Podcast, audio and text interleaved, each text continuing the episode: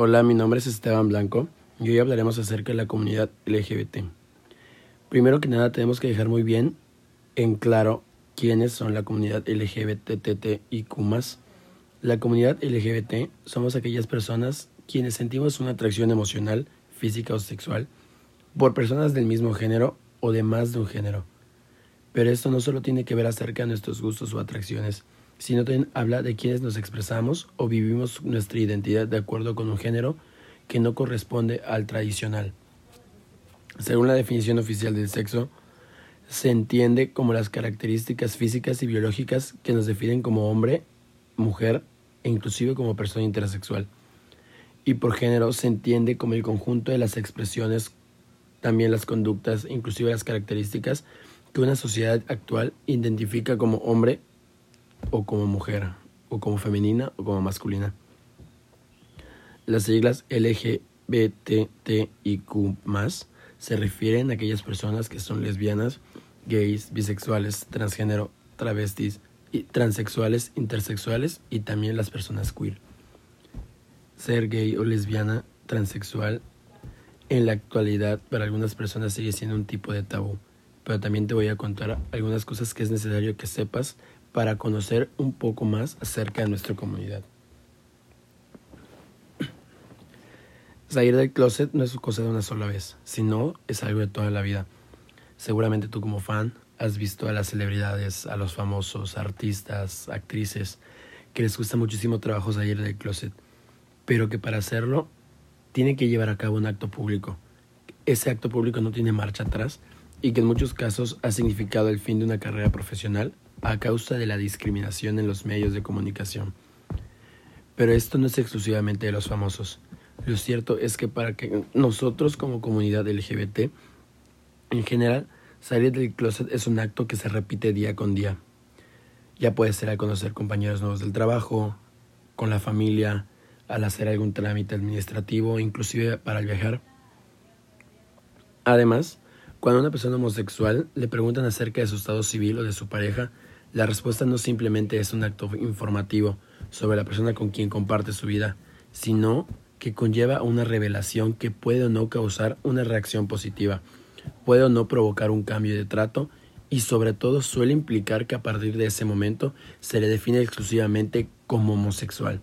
En otras palabras, ya no se le ve como un compañero, sino como el compañero de trabajo que es gay, o a veces como el familiar de un amigo, la hermana lesbiana de mi amigo.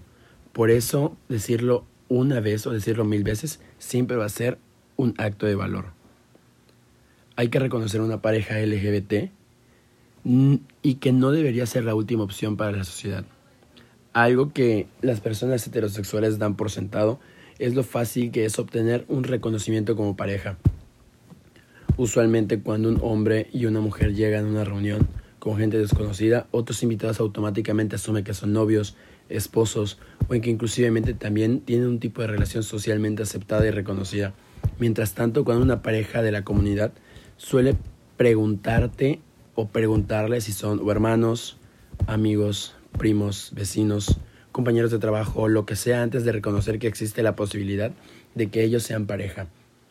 Esto, más allá de causar en ocasiones gracias, sobre todo cuando los miembros de la pareja tienen rasgos físicos tan opuestos que la idea de una relación de consanguinidad resulta bastante disparatada, refleja sobre todo una falta de reconocimiento que aún existe en torno a la relación de pareja, de familia y de amor que puede existir, y obviamente existe, entre las personas del mismo sexo. El orgullo gay es una cuestión de dignidad. Mucho se ha hablado acerca de la celebración del orgullo gay o el Pride, pero para entenderla primero hay que saber qué tipo de elementos lo definen. Primero es un acto de memoria. Este tipo de eventos se lleva a cabo recordando la discriminación y la, de la violencia y el abuso que se sometieron a la comunidad LGBT el 28 de junio de 1969 en una redada realizada en Stonewall.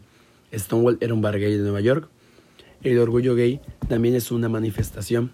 Su meta es llegar a instar la tolerancia y generar conciencia en torno acerca de los derechos LGBT, que son ante todo derechos humanos. Asimismo, es un acto de visibilidad. A través de él la comunidad levanta la cabeza para mirar al mundo y decirle a los ojos con orgullo, no me voy a avergonzar por lo que soy. Y por eso hablar acerca del orgullo gay es hablar de la dignidad humana. Como ya te mencioné anteriormente acerca del acrónimo LGBT, al principio la comunidad LGBT comenzó a luchar por sus derechos en la década de los 70. Lo ha hecho por sus derechos de gay, de lesbiana, de bisexual y transexual.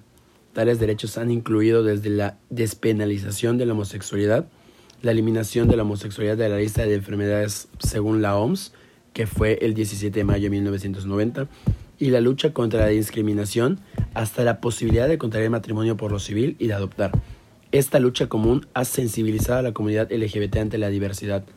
Por eso, conforme se alcanzan ciertas metas, ha acogido a otros grupos que si bien son distintos, sus derechos y su existencia también merecen ser reconocidos. De ahí el acrónimo LGBT.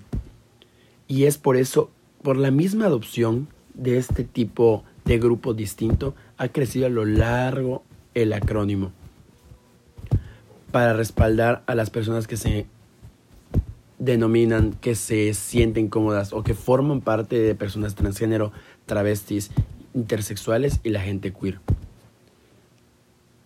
También, sobre todo, hay que llevar a cabo y hay que llevar, o sea, a lo que me refiero con llevar a cabo es tener la conciencia de que existe la población LGBT en todo el mundo.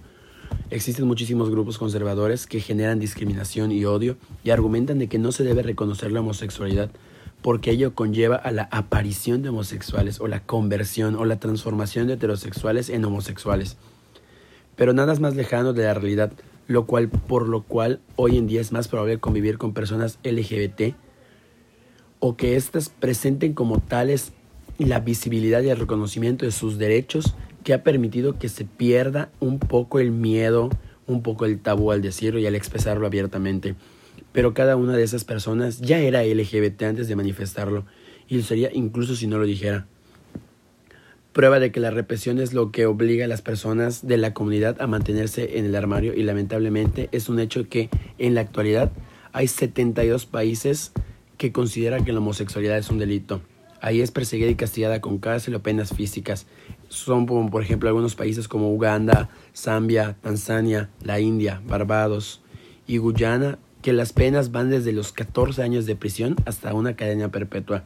Pero lo más grave son en algunos lugares como Irán, Arabia, Yemen, Sudán, Somalia, Nigeria, el norte de Siria y el noreste de Irak, donde la homosexualidad se castiga con la muerte. El resto del mundo hay muchas naciones en las que la comunidad LGBT es objeto de rechazo social, también de una discriminación y un acoso. Incluso si la homosexualidad no es perseguida por la ley, asimismo solamente nueve de los países que se reconocen los derechos de los homosexuales y contemplan en su constitución la no discriminación por razones de orientación. Y únicamente Brasil, Ecuador y Malta prohíben las terapias de conversión y los tratamientos que pretenden reconducir la orientación sexual de una persona. Regresando a lo mismo de las terapias de conversión, actualmente, cosa de este año, ya son ilegales en México. Así, aunque existe población LGBT en todo el mundo, la homofobia mantiene a las personas en el miedo y el silencio. Incluso las ha llevado y las ha obligado a llevar vidas ajenas a, su naturaleza. Y en muchos casos forman unidades matrimoniales en las que no se desea estar. Por eso es importante comprender que la negación de los derechos y la opresión no desaparecen lo que es natural, simplemente lo ahogan. A lo largo de la historia de México han existido muchísimos personajes históricos que han sido considerados como parte de la comunidad queer y han marcado muchísimo la historia de la comunidad queer en México. Unos ejemplos de, de ellos son Sor Juana Inés de la Cruz, de la cual se le conocía un romance entre la virreina María Luisa Gonzaga Manrique de Lara y Sor Juana. Es uno de los más famosos de México. Gonzaga era la mecenas de la monja cuando ésta se volvió una poeta reconocida. Y de hecho, algunos investigadores han asegurado que más de 50 poemas de Sor Juana han sido dedicados única y exclusivamente para la virreina. Otro claro ejemplo es Amelio Robles. Amelio Robles de Ávila fue un importante coronel de la Revolución Mexicana. A pesar de identificarse como hombre ante sus compañeros, todos lo conocían como la coronela Robles. No obstante, ese hombre luchó hasta 1970, que logró que los archivos de los veteranos de la Secretaría de Defensa Nacional los reconocieran como Amelio en vez de Amelia. Y así vivió felizmente junto con su esposa Ángela Torres hasta la muerte del coronel en 1984. Uno de los personajes reconocidos a nivel internacional fue Frida Kahlo. Frida Kahlo fue una pintora surrealista conocida por sus retratos. Frida era esposa de Diego Rivera, fue amante de León Trotsky y también estuvo completamente enamorada de Chabela Vargas. En una carta a su amigo Carlos Pelicer, la Frida escribió: Hoy conocí a Chabela Vargas, extraordinaria, lesbiana. Es más, se me antojó eróticamente. No sé si ella sintió lo que yo, pero creo que es una mujer lo bastante liberal que si me lo impide no duraría un segundo en desnudarme ante ella. También está Ramón Novarro. Ramón Novarro fue el primer mexicano que tuvo éxito en Hollywood. Este joven participó en 55 películas como actor, director, productor y guionista. Fue amante de la actriz Greta Garbo y se rumora que también tenía amoríos con el actor Rodolfo Valentino. Desafortunadamente se supo que Novarro era parte de la comunidad LGBT cuando fue asesinado dentro de su propio hogar por dos trabajadores sexuales masculinos en 1968. Y la más reconocida hasta la fecha para México es Sara García. Sara García es la cara de Chocolate Abuelita. Ella actuó en producciones junto con grandes actores como Pedro Infante y fue nombrada como la abuelita de México. Fue su amigo el actor Manuel Ibáñez quien confirmó que García sostuvo un romance durante 60 años con una mujer llamada Rosario, quien cuidó a la abuelita de México hasta sus últimos días. Ser una persona queer o una persona LGBT en la actualidad puede ser algo muy difícil, pero siempre hay que tener en cuenta que debemos estar orgullosos de nosotros mismos en general, seamos como seamos, independientemente de nuestra raza, sexo, género o cómo nos identifiquemos, tenemos que ser conscientes de que a pesar de aquellos altibajos que nos da la vida, lograremos estar felices y debemos llevar una calidad de vida sin miedo, con respeto y sin cumplir las expectativas de los demás y siempre estar orgullosos de quiénes somos y de lo que nos diferencia de los demás. Se despide de ustedes su compañero Eric Blanco y pues la verdad les agradezco el tiempo que hemos compartido conociendo más acerca de la comunidad LGBT. Muchísimas gracias y buenas noches.